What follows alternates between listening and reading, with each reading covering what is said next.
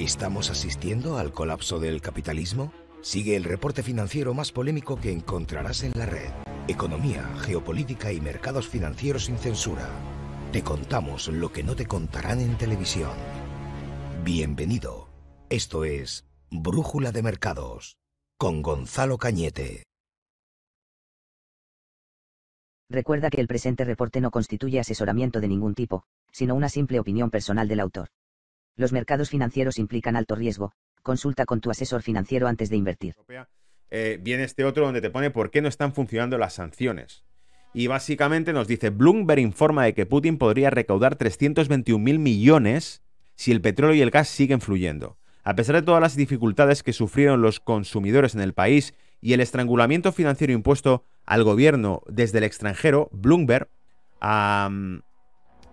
eh, Economics espera que Rusia gane casi 321 mil millones en las exportaciones de energía de este año, un aumento de más de un tercio desde 2021. También está en camino un superávit récord de cuenta corriente que, según el Instituto de Finanzas Internacionales, puede alcanzar los 240 mil millones de dólares.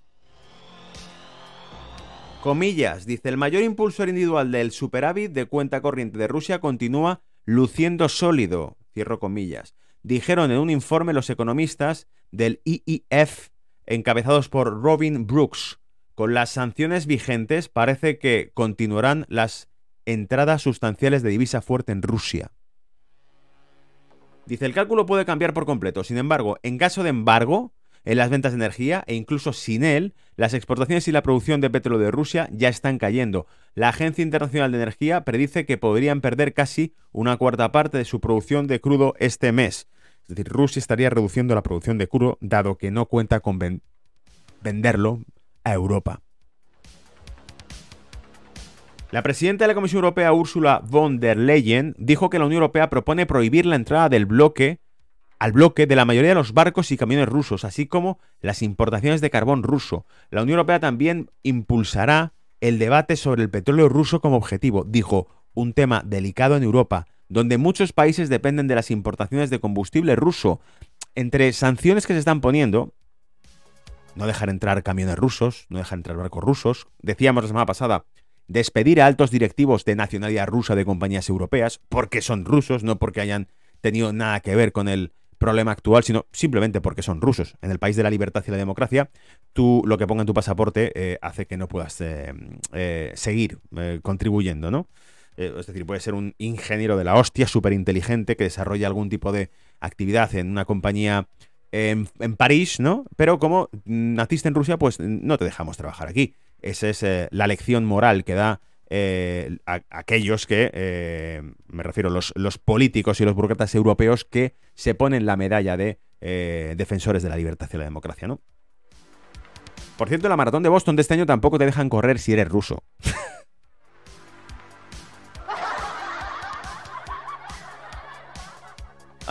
el cálculo no cambiará porque la propuesta no va a ninguna parte, decía el artículo, que lo tenéis en Zero Heads, ¿vale? Se llama Putin Will Collect a 321 billion window, uh, windfall uh, partially thanks to sanctions. Gracias a las sanciones, dice. Eh, las 27 naciones de la Unión Europea tendrán que aceptar contra el flujo de la energía de Rusia y eso no va a suceder por razones obvias. Alemania no estaría de acuerdo en detener las importaciones de energía. Ahora sería Hungría la que no estaría de acuerdo. No estoy seguro si alguna nación de la Unión Europea lo haría en la práctica, dice el autor del artículo Zero Heads, ¿vale? En plan, no estoy seguro de cuántas naciones en la Unión Europea quieren pegarse un tiro en el pie con esto.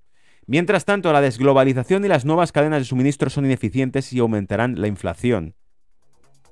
Y aquí nos pone un recorte, ¿vale?, de varias publicaciones que han hecho distintas personas sobre la situación actual. Lo primero vamos a leer la de Ursula von der Leyen en su cuenta de Twitter, que nos publicaba Prohibición de importación, medida número uno, prohibición de importar carbón de Rusia por valor de 4.000 millones de euros al año, lo que reduce otra importante fuente de ingresos para Rusia. 2. Una prohibición total de las transacciones en cuatro bancos rusos clave, entre ellos el VTB, el segundo banco ruso más grande. Recordad que cuando anunciaron que bloqueaban el acceso y las transacciones de bancos rusos, se olvidaban de mencionar que los dos más grandes, que eran los que lidiaban con las transacciones de pagos de combustible, seguían intactos. A esos no se les había bloqueado el acceso al SWIFT para poder recibir los pagos, ¿vale?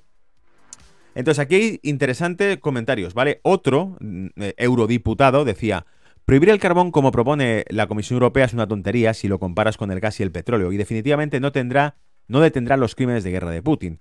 Lee la carta de 211 eurodiputados sobre lo que realmente hay que hacer. Y no es que lo ponga de ejemplo a este tipo, a este eurodiputado Sirujets, porque ya dice después que es un idiota, básicamente. Pero eh, lo que nos eh, llama también la atención es el comentario que hace Elga Barch.